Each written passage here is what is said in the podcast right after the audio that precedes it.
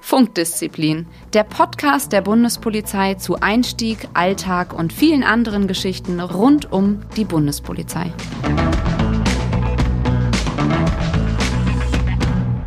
Hallo und herzlich willkommen zu einer neuen Folge von Funkdisziplin, dem Podcast der Bundespolizei. Ich bin Simon und der Podcast ist ausgezeichnet mit dem PR Report Award 2020. Ich sag's immer wieder gern. Ja, und mir auch zugeschaltet. Genau, da ist schon Susanne. Mir zugeschaltet ist Susanne. Und wir haben heute einen besonderen Gast, äh, nämlich zugeschaltet ist auch äh, der Kollege Juri Weiß, Polizeitrainer aus der Bundespolizeiinspektion Karlsruhe. Und mit ihm wollen wir uns heute einfach ein bisschen unterhalten, natürlich über seine Aufgabe in der Bundespolizeiinspektion und aber auch so ein bisschen über seinen Werdegang. Denn ähm, ja, da gab es tatsächlich ein paar auch Umwege, wie er zur Bundespolizei gekommen ist. Das ist relativ interessant. Und warum, darüber wollen wir natürlich jetzt mit ihm sprechen. Herzlich willkommen, Juri. Willst du dich vielleicht kurz unseren äh, Hörern einfach kurz äh, vorstellen? Ja, servus. Es freut mich natürlich sehr, dass ich hier dabei sein darf und meinen Beitrag dazu steuern. Äh, war natürlich sehr überrascht äh, und ja, freue mich sehr, den jungen Zuhörern dann mitteilen zu dürfen oder zu erzählen, wie es mir gegangen ist und vielleicht einen oder anderen ein bisschen motivieren, auch mal zur Bundespolizei zu kommen. Ja, bin äh, 38 Jahre alt, verheiratet, zwei Kinder und ähm, bin ja recht lange in Deutschland jetzt schon, also habe äh, Migrationshintergrund und meine Geschichte hat eigentlich ja vor sehr, sehr langer Zeit angefangen. Äh, 6.000, 7.000 Kilometer von hier weg aus Karlsruhe. Ähm, ja, und einiges durchlebt und jetzt endlich hier mein Ziel gefunden, was ich lange schon angestrebt habe und ähm, ja, möchte gerne dann davon berichten.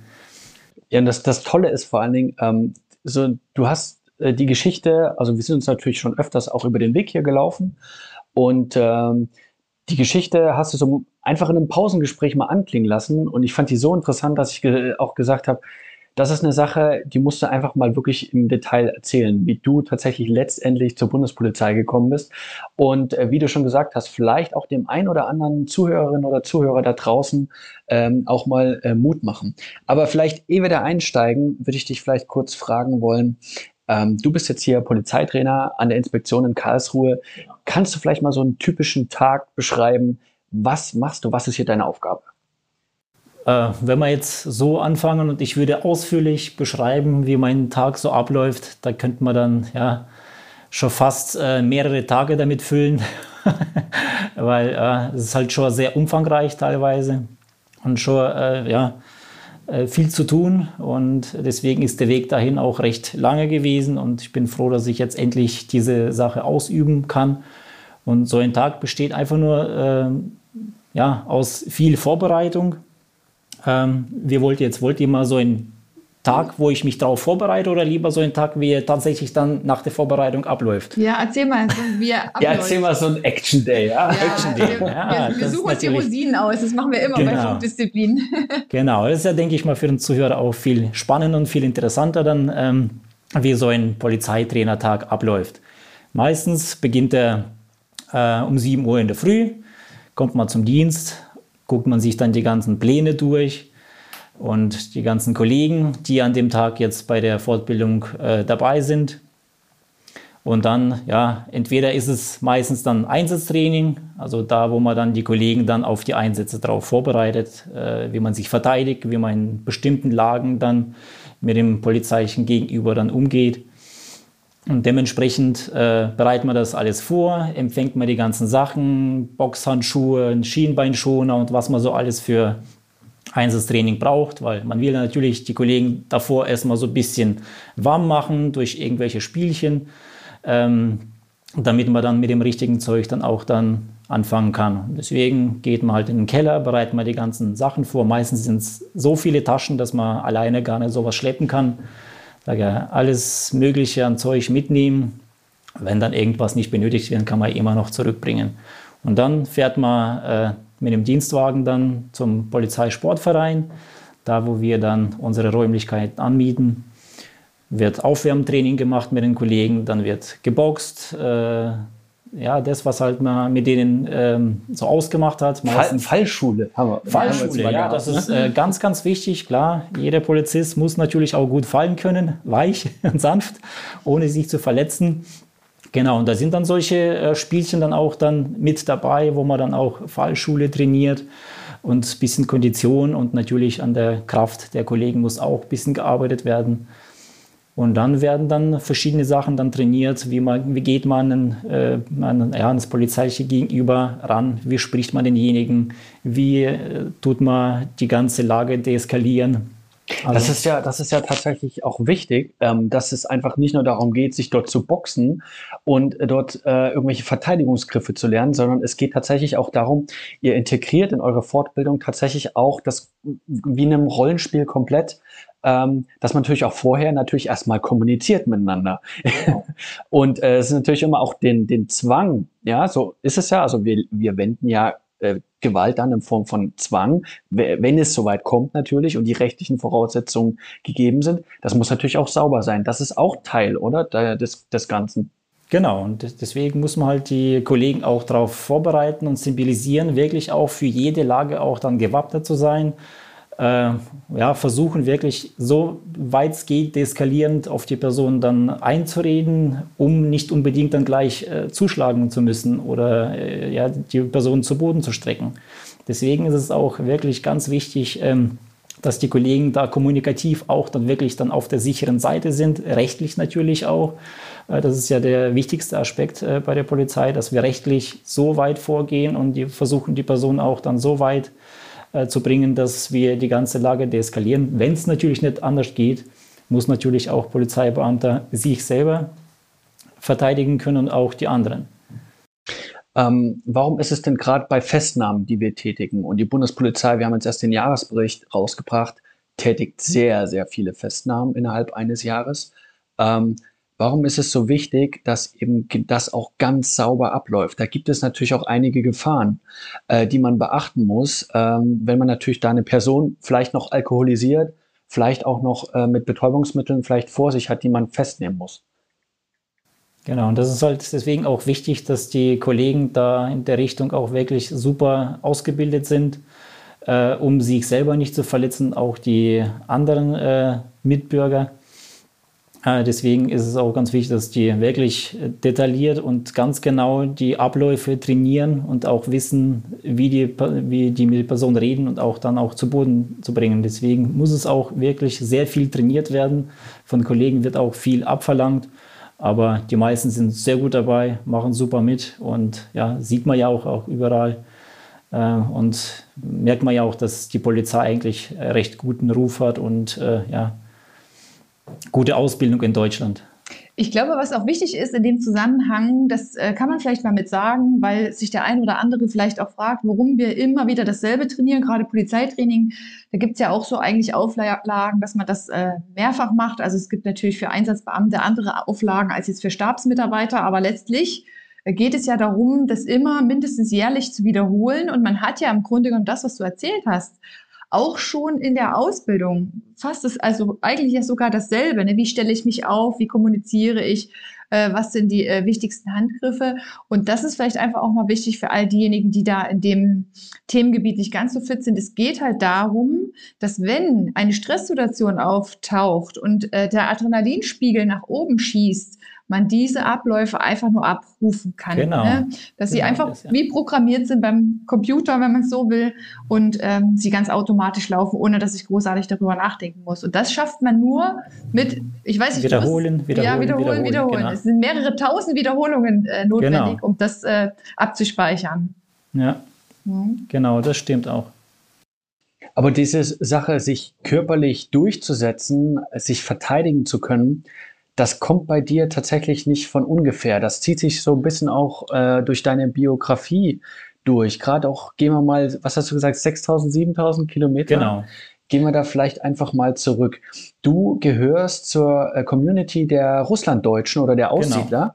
Genau. Ähm, ich hoffe, ich habe es richtig äh, gesagt. Ähm, und ähm, du hast einen Lebensweg hinter dir, der wirklich sehr interessant ist. Willst du mal ein bisschen vielleicht von deiner Kindheit erzählen? Vielleicht ein bisschen auch davon erzählen, wie bist du nach Deutschland gekommen, um letztendlich mal dann den Spagat zu bekommen? Und wie hast du es dann zur Bundespolizei geschafft? Ja, äh, natürlich, da kann man sehr viel äh, drüber erzählen. Ich versuche jetzt mich mal kurz zu fassen, dass wir jetzt äh, keine Folge von zwei, drei Stunden haben. ähm, ja, bin in äh, Sibirien, äh, in der Nähe von der Hauptstadt in Sibirien, Novosibirsk, geboren. Krass. Ähm, wir sind praktisch, ja, damals äh, vor dem Umbau, vor der Perestroika, waren wir ja sozusagen eingesperrt in einem kleinen Dorf, wo nur Deutsche waren äh, circa 500 Einwohner und waren so ein bisschen von den Russen sozusagen abgegrenzt, weil man wusste ja nicht, ja, nicht, dass der Deutsche zu nahe kommt und dann sind hier Russlanddeutsche, die dann doch auf die falsche Seite laufen. Deswegen waren wir so ein bisschen eingesperrt. Ähm, äh, unter Deutschen gewesen. Deswegen war für mich auch dann normal, ich habe nur Deutsch gesprochen, ich konnte gar kein Russisch, gar nichts. Und erst dann ein paar Jahre später, nach dieser Perestroika, äh, hat man dann gesagt, okay, äh, Russlanddeutsche oder ihr dürft dann auch diesen Dorf verlassen und dürft auch dann reisen, wohin ihr wollt. Und dann haben sich meine Eltern dafür entschlossen, okay, wir ziehen jetzt in die Stadt. Und dort bin ich dann auf die russische Schule gegangen und dann Russisch gelernt ähm, klar, man hat dann immer wieder mal so ein bisschen spüren dürfen, dass man Deutscher war. Ja, ähm, viele Eltern waren ja auch so geprägt von den Deutschen und äh, immer wieder mal Vorwürfe gekriegt, ja, wegen dir sehe ich meine Oma und Opa nie wieder und so. Aber ich war noch klein, deswegen konnte ich das noch recht gut ausblenden. Es hat mich so auch nie so mitgenommen. Ja, und so habe dann doch äh, neun Klassen noch in Sibirien dort in dieser Schule abgeschlossen. Wir waren auch nur zwei Deutsche insgesamt äh, in der Schule oder in dieser Klasse. Äh, die Dame, die hieß Frau Rimmer, also das hat man auch gehört sofort. Und in Russland ist es ja auch so, äh, wenn das Jahr beginnt, wenn da ein paar neue Schüler dazugekommen sind, musste man sich immer vorstellen und ihm auch dann die Nationalität auch dann sagen. Deswegen war es halt für mich auch so ein bisschen eine kleine Hürde, dann immer zu sagen, ja, Juri Weiß und dann musste ich dann immer dazu sagen, bin Deutscher. Und dann waren dann doch von den paar neuen Gesichtern dann immer wieder mal so Blicke in meine Richtung, aha, da haben wir einen Deutschen in der Schule, in der Klasse. Ähm, aber das würdest du jetzt rückblickend sagen, die Zeit in der Schule, ähm, wie war die für dich? Also, die war schön. War die, die, war, die war schön, klar. Man sind ganz, ganz kleine äh, ja, Sachen waren schon dabei, wo es schwierig war, aber die meiste Zeit war eigentlich gut. Also ich wurde so angenommen. Irgendwann einmal konnte ich akzentfrei Russisch sprechen. Ähm, daheim haben die Eltern dann auch komplett äh, umgestiegen, haben auch nur Russisch gesprochen, haben nur auf Deutsch geschimpft, damit wir weniger verstehen. Genau, aber sonst, äh, ja, man hat sich dann wirklich, so wie es sich gehört, eigentlich in dem Land integriert und dann wirklich auch nur dann äh, Russisch gesprochen und ich hatte eigentlich gar keine Probleme dann mehr gehabt. Also wirklich ganz zum Schluss dann schon. Deswegen war es vielleicht auch der Grund, äh, wieso sich meine Eltern dann auch entschlossen haben, dann das Land zu verlassen und wieder in ihre alte Heimat zurück. Ähm, ähm, ja, vielleicht. Ja. Kannst du vielleicht, kannst du vielleicht sagen, ähm, vielleicht für, auch für unsere jüngeren äh, Zuhörerinnen und Zuhörer, was das genau, das war eine Zeit mit vielen Umbrüchen auch, auch in Russland äh, oder beziehungsweise im Auslaufen der Sowjetunion. Wann war das ungefähr und, und warum war das auch so eine Umwälzung auch in, in, dem, in, in dem Land? Ja, eigentlich waren es 90er Jahre, ähm, wo ja dann die ersten Russlanddeutsche dann auch dann langsam dann nach äh, Deutschland, dann, Deutschland abgewandert sind. Ja, weil man das einfach ja, gemerkt hat, dass man hier doch irgendwie fremd ist, vor allem wenn es um äh, irgendwelche äh, führende Positionen ging. Und so ging es ja meinem Vater dann auch dann ähm, 1997 sind wir dann nach Deutschland, ging es genauso. Er wollte äh, oder sollte Direktor werden im Kolchos und ähm, äh, das hat dann halt einigen führenden Positionen dann nicht gefallen, dass da auf einmal jetzt ein Deutscher alles hier übernimmt. Ja, und im Endeffekt war es dann einfach nur, okay, ähm, wir müssen hier alles aufgeben. Haben meine Eltern dann, es hört sich viel an, für 37 Millionen Rubel damals äh, Haus verkauft. Und dann gerade mal so zwei Koffer gepackt und dann sind wir halt nach Deutschland zurück. Aber der Weg war natürlich. Wie alt warst du? Wie alt warst du da? Ich war 14 Jahre alt zu dem Zeitpunkt. Und ähm, ich meine, so einfach Koffer packen und ähm, ich meine, du kanntest Deutschland ja überhaupt nicht. Gar nicht. Und, und was habt ihr euch, habt ihr euch davon was versprochen? Hattest du, hast du dich gefreut, nach Deutschland zu gehen? Oder war das für dich so eine große, große Wunsch, äh, so ein Luftschloss, wo du gar nicht wusstest, was kommt auf dich zu? Als Kind war das natürlich, oder ich nehme dich jetzt mal mit 14, habe ich mich damals noch als äh, Kind oder Jugendlicher gefühlt. Für mich war das sehr, sehr schwierig. Ich war der Älteste. Wir sind drei äh, Brüder und ich war der Älteste, habe noch am meisten das Ganze mitgenommen. Ähm, erste Liebe, hm. viele Freunde. Wir haben uns gerade so abends getroffen, meine ersten Disco-Gänge hm. und dann alles auf einmal zu sagen, okay, ab dem Tag hast du keine Freunde mehr, bist weg, bist in einem anderen Land. War für mich klar schwierig. Ich habe viel geweint, viel versucht dann irgendwie dann äh, zu verarbeiten. Aber ja, dadurch, dass ich hier dann wieder gute Freunde gefunden habe oder meine Frau, mit der ich immer noch zusammen bin, bin in so einem Aussiedlerwohnheim hier in Deutschland angekommen. Aber kannst du das, kannst genau. du das nochmal kurz? Das ist Das wollte ich auch gerade sagen, weil daran Wie bist du hier angekommen in Deutschland? Ja, ja, daran kann ich mich nicht erinnern. Ähm, ich komme ja ursprünglich aus Sachsen und ich kann mich erinnern, als die Russlanddeutschen zurückgekommen sind, Tatsache, das war nämlich meine Jugend, und die wurden bei uns nämlich im Kiez, ähm, in dem Stadtteil, wo ich gewohnt habe, in solchen Häusern praktisch untergebracht, alle halt. Mhm. Das war ja nicht so, dass da jeder gekommen ist und der, der eine hat in Stadtmitte gewohnt, in einer Wohnung, Altbau, der nächste hat im Neubau gewohnt, sondern sind ja alle, wie du schon sagst, in solche Heime gekommen, mhm. äh, geballt. Und ich kann mich nämlich äh, daran erinnern, bei uns war, wir, ich bin ja in der DDR groß geworden, diese Unbekannte, die uns dann als äh, Anwohner ergriffen hat oder welche Unruhe das verursacht hat, weil es gab ja eh schon die Umbrüche durch den Mauerfall und dann kamen noch die äh, Russlanddeutschen. Daran kann ich mich nämlich noch erinnern. Mhm. Deswegen wollte ich dich auch gerade fragen, wie war denn deine, deine Ankunft hier in Deutschland? Weil das stelle ich mir echt schwierig vor, weil ich mich echt noch daran erinnern kann, wie wir damals zum Teil so reagiert haben oder welche Vorbehalte wir auch ehrlich gesagt hatten, mhm. weil es halt unbekannt war. Ne?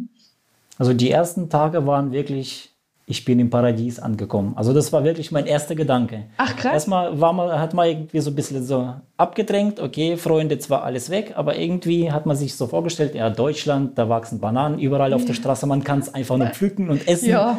Gehört jedem und irgendwie, ja, regnet Geld äh, von oben.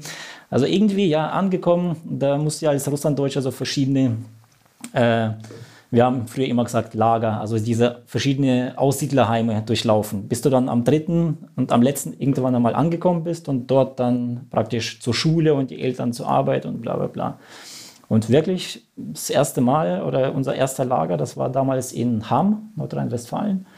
Wir sind in Hannover gelandet, dann gleich rübergebracht nach Hamm. Da waren wir die ersten so drei, vier Tage und dann gleich zum Essen in die Kantine. Und ich war so begeistert, ich habe noch nie so viel Auswahl an Wurst und Käse gesehen. Also bei uns war die Wurst, die wir selber gemacht haben, daheim. Sonst, ja, käuflich gab es bei uns nichts zu kaufen oder wir konnten uns nicht leisten. Und dann auf einmal so viel Auswahl. Also, ja, wir kommen ganz fremd in ein Land und wirst du so herzlichst empfangen mit Wurst und Käse und Brötchen und Marmelade, verschiedene Sorten. Also ich war da so begeistert. Ähm, und dann im zweiten Lager halt dann genauso. Da mussten wir dann, war schon ein bisschen strenger. Dann, äh, da wurden wir schon dann geprüft oder ich als Ältester, irgendwie ab 14 hieß es dann, ähm, äh, ab 14-Jährige müssen auch dann die, so einen Deutschtest äh, äh, machen. Und für mich war das gar kein Problem, weil ich schon ja in Russland äh, in der Schule praktisch Fremdsprache als Deutsch genommen habe, damit es mir einfacher dann fällt und damit ich dann auch wirklich dann Hochdeutsch lerne. Weil das war ja so, wenn man unter den Russen lebt oder längere Zeit ist, ähm, ist es ja so, dass wir damals in Russland viele Wörter äh, von den Russen übernommen haben. Also Deutsch gesprochen haben zu 80 Prozent und 20 Prozent waren dann doch russische Wörter dabei. Deswegen wurde man hier getestet dann und dementsprechend dann in die jeweilige Schule oder Stufe dann eingestuft. Aber ähm, ich meine, also am Anfang, klar, du hast gedacht, so viel Auswahl, so herzlich empfangen. Aber du hast dann auch irgendwann, hast du mir erzählt, doch gemerkt, ähm, gerade wenn ihr draußen wart, wenn ihr nicht in den Heim wart, sondern wenn ihr auch draußen wart, ähm, dass da schon Ressentiments gegenüber euch geherrscht haben. Also das Gleiche, was ja vielleicht auch in Russland der Fall war, mhm. dass ihr dort eben als Deutsche gegolten habt und äh, da Ressentiments natürlich hattet. Das Gleiche ist dann aber auch in Deutschland passiert, dass ihr eigentlich nicht als Deutsche gesehen wurdet, genau. sondern ihr wart dann die Russen. Das war für mich dann eine sehr schwierige Zeit, ja, also wirklich diese ersten paar Jahre.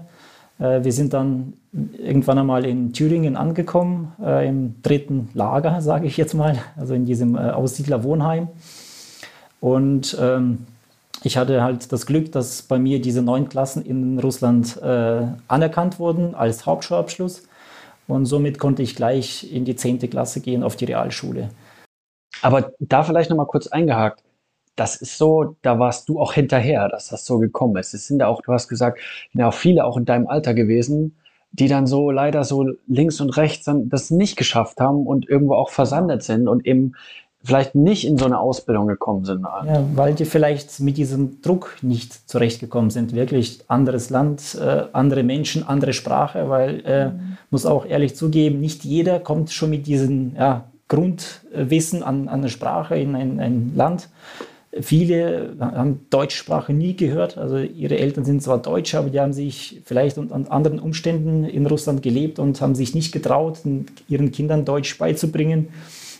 Auch in der Schule haben dann viele versucht, dann, okay, du lernst kein Deutsch, du lernst lieber Englisch.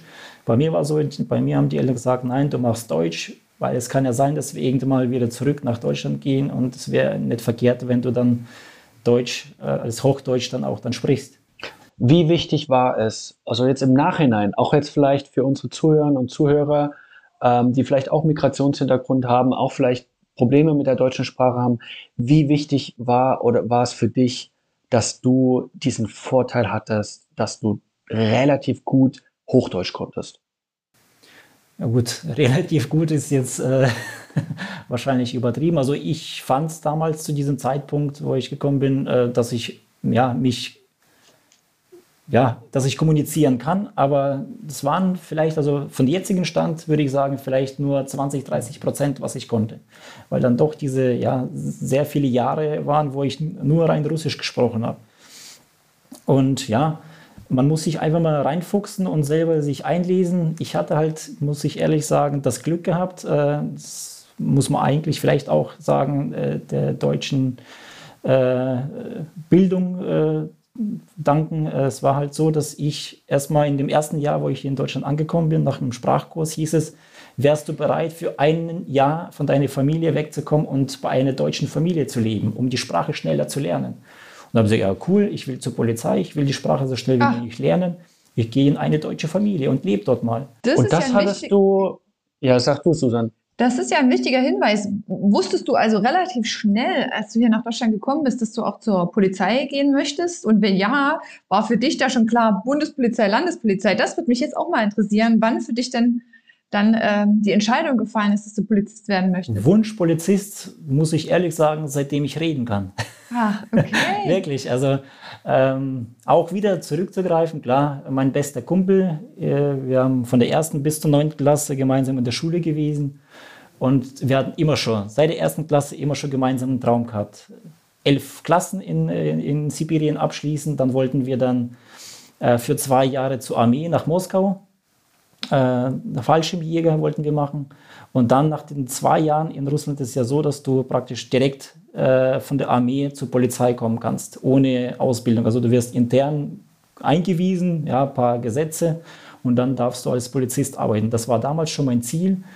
Und dann kam es halt so, dass ich dann nach Deutschland mit 14 ausgewandert bin und mein Kumpel hat es tatsächlich auch so durchgezogen. Der hat elf Jahre gemacht, zwei Jahre Armee in Moskau und dann war er äh, bei der Polizei in Novosibirsk. Ja. Und du bist aber nach der Schule, hast du dich dann bei der Bundespolizei be be beworben oder hattest du noch äh, einen Zwischenschritt? Oder wie lief das genau ab? Warum, und vor allem, was Susanne gefragt hat, warum genau Bundespolizei? Damals ja noch Bundesgrenzschutz, ne? Genau, das war für mich klar. Ich bin nach Deutschland gekommen. Ich wusste, ich will zur Polizei, habe mich dann so ein bisschen eingelesen. Damals gab es ja keine Möglichkeiten hier, Internet und kommt zur Bundespolizei.de oder was es für Seiten Kein Podcast. Kein genau. Podcast, gar nichts. Und ähm, ich habe nur einfach nur vom Hören sagen gehört, ah, es gibt in Deutschland zwei Polizeien, Polizei in den Ländern und Polizei des Bundes, Bundesgrenzschutz. Da habe ich gesagt, okay, was braucht man dafür? Ja, mindestens Realschule. Okay, machst du halt Realschule. Und dann habe ich meinen Realschulabschluss gemacht und bei der Familie wirklich super Deutsch gelernt. Die haben uns super unterstützt, alle Feiertage beigebracht und äh, wirklich super gewesen. bin da auch äh, wirklich, weil ich gesagt habe, ich will ja zur Polizei, also da in der Schule gut gewesen, habe versucht, gut zu sein. Gut, jetzt untertreibe ich, also ich war zweitbester dann sogar äh, von meiner Klasse. Habe dann recht guten Abschluss gemacht, weil ich ja, mir sicher war, für die Polizei, damals war schon die Auswahl, ja, mhm. man musste schon gut sein, dass man da überhaupt genommen wird. Und deswegen dachte ich, so gut wie möglich einen Abschluss machen. Und da habe ich gesagt, und Polizist brauchst du natürlich so ein bisschen Kampfsporterfahrung. Dann bin ich dort in Thüringen damals äh, zu einem Budo-Club gegangen, habe dann Judo und Kickboxen gemacht, weil ich dachte, okay, zur Polizei muss man halt fit sein. Genau. Aber es ist krass, du warst dann auch wirklich schon so fokussiert und so stringent, dass du auf dieses Ziel wirklich hingearbeitet genau. hast. Mhm. Genau, das war halt mir wichtig, dass ich wirklich in allen Bereichen gut vorbereitet bin. Und dann habe ich gesagt, wenn es nicht klappt, dann habe ich immer wieder mal andere Lösungen geguckt. Wo könnte ich dann nochmal hingehen? Und so nach der Realschule habe ich gesagt, okay, machst jetzt noch Abitur und dann kannst du gleich im gehobenen Dienst einsteigen. Ah, wieso bin ich zu Abitur? Jetzt habe ich einen Punkt ausgelassen. Ich dachte, du willst jetzt so schnell wie möglich zur Polizei. Habe mich damals äh, bei der Landespolizei in äh, Thüringen beworben dann bin ich zum Einstellungstest und nach dem Diktat hat mir der Kollege dann gesagt, ja, Herr Weiß, wir brauchen solche Leute wie Sie mit Migrationshintergrund, vor allem Sie sprechen sehr gut ähm, Russisch, können schreiben, lesen, wir brauchen solche Leute, gehen Sie nochmal aufs Gymnasium und dann bewerben Sie sich nochmal bei uns. Mhm. Und also, okay, gehst halt aufs Gymnasium. Ich wusste zwar nichts davon, ich wusste, okay, man ja, aber Moment, war das für dich nicht niederschmetternd? Ich meine, du hast so lange darauf hingearbeitet und dann wird zu dir gesagt, du bist noch nicht bereit genug oder noch nicht. Ja, das waren derzeit genug. Ein paar Fehler zu viel. Äh, ich soll mich noch mal drauf vorbereiten. Und da ging es für mich dann die Vorbereitung dann richtig los. Da habe ich dann, ja, heute geht es ja einfacher, aber damals war es so, dass ich mir tatsächlich dann ein dicken Buch gekauft habe mit Diktate fürs Gymnasium.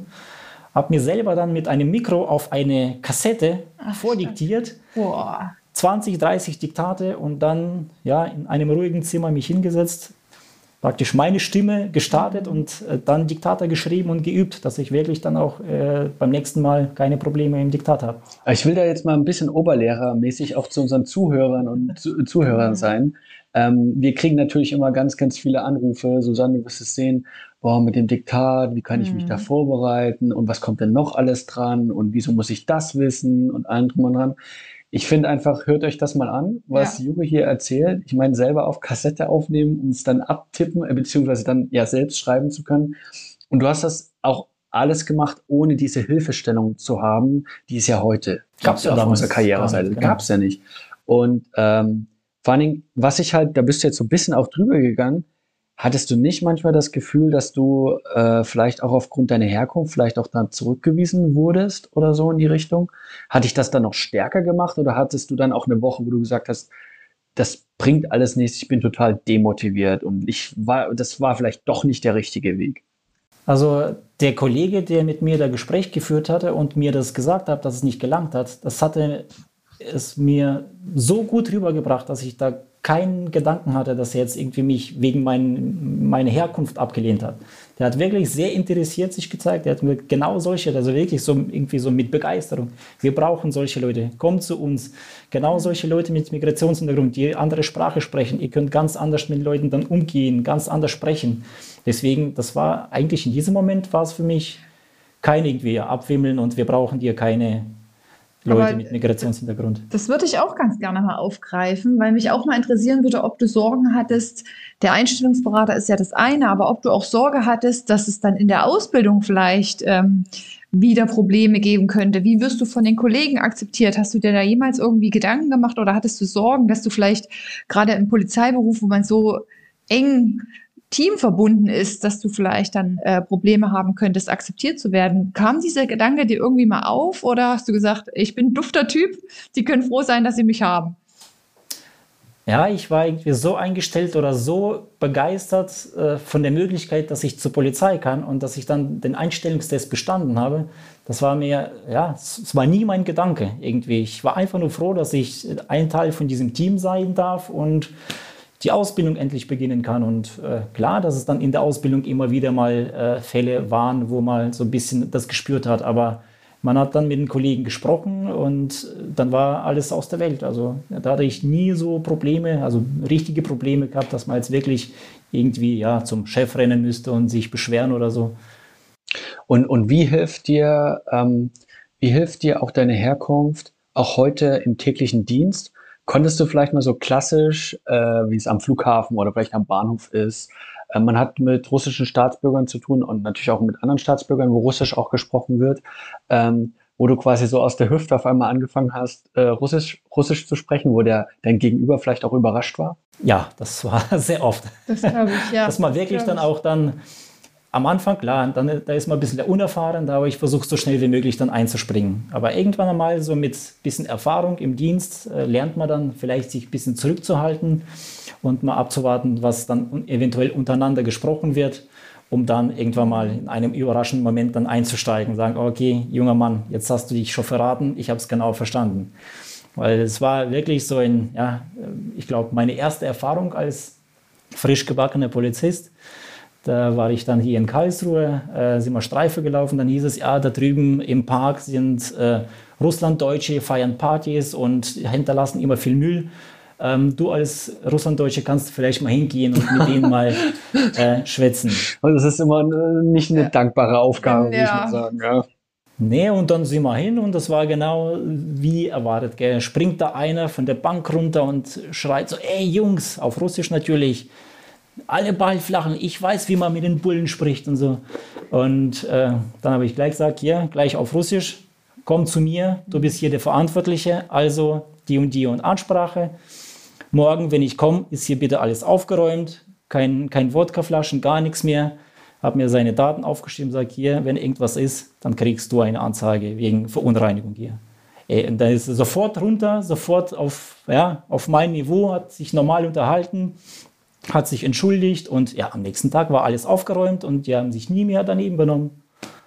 Ja, und auch, das ist ein, echt ein Icebreaker oder überhaupt so, ja. damit kann man sich wirklich richtig gut durchsetzen.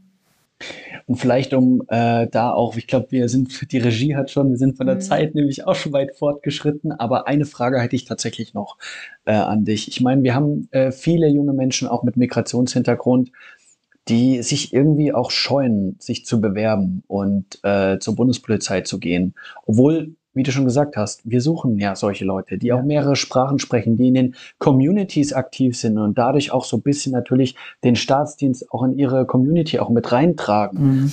Was, was würdest du denen raten? Gibt es so einen, so einen Lebensspruch? Ich will so einen Wandtattoo-Spruch, ich will gar nicht. ähm, wo du sagen würdest, das hat mir geholfen bei meinem Lebensweg und das kann ich euch weitergeben? Wirklich keine Scheu haben, sich für alles trauen, an der Sprache arbeiten, an sich selber arbeiten und äh, wirklich auch schon von, von, ja, aus der Jugend heraus schon darauf hinaus arbeiten, sagen, okay, ich will Polizist werden, dann äh, da schon vielleicht Kampfsport machen, da vielleicht sich irgendwie ähm, einbinden in diesen Beruf. Und ja, Bundespolizei ist eher so abwechslungsreich, ob jetzt im Inland oder im Ausland und da wird jede Sprache benötigt. Und mit Russisch oder anderen Sprachen kommt man so weit, man kann so viel machen. Es gibt, äh, ja, die Bundespolizei ja, gibt so viele Wege, um sich da zu entfalten. Und deswegen, da braucht man auf keinen Fall scheu zu sein. Einfach sich trauen, bewerben, Test machen. Und wenn man dann nicht besteht, dann nochmal versuchen. Aber nie aufgeben und einfach motiviert äh, an sich selber arbeiten und es gibt ja mittlerweile so viele Sachen im Internet und überall, wo man sich darauf vorbereiten kann. Und mein Appell einfach, bereitet euch vor, verwirklicht eure Träume, so wie ich es gemacht habe, und ihr werdet nichts bereuen. Richtig schönes äh, Schlussstatement von dir, Juri. Also ähm, nochmal die Ergänzung, auch den Einstellungsberater ruhig nutzen, den könnt ihr immer ansprechen. Ähm, ich danke dir auf jeden Fall, ähm, dass du heute hier bei uns äh, im Podcast warst. Ich fand es ein richtig tolles, angenehmes Gespräch und auch die Message, die du jetzt eigentlich nach draußen gegeben hast, ähm, unglaublich wertvoll und hoffe, dass die auch bei unseren Hörerinnen und Hörern ankommt. Und äh, möchte mich jetzt auch in dem äh, Zusammenhang auch gleich verabschieden. Ähm, und an alle, die uns jetzt zugehört haben, hinterlasst uns auch gerne mal ein Feedback, ähm, wie, wie ihr das fandet oder was ihr vielleicht noch wissen möchtet. Und äh, abonniert uns gern und ansonsten wünschen wir euch einen sicheren Morgen, Mittag oder Abend, egal wo ihr uns gerade hört. Egal, wo ihr uns gerade hört. Genau. Ciao. ciao. Ciao, ciao. Funkdisziplin, der Bundespolizei-Podcast.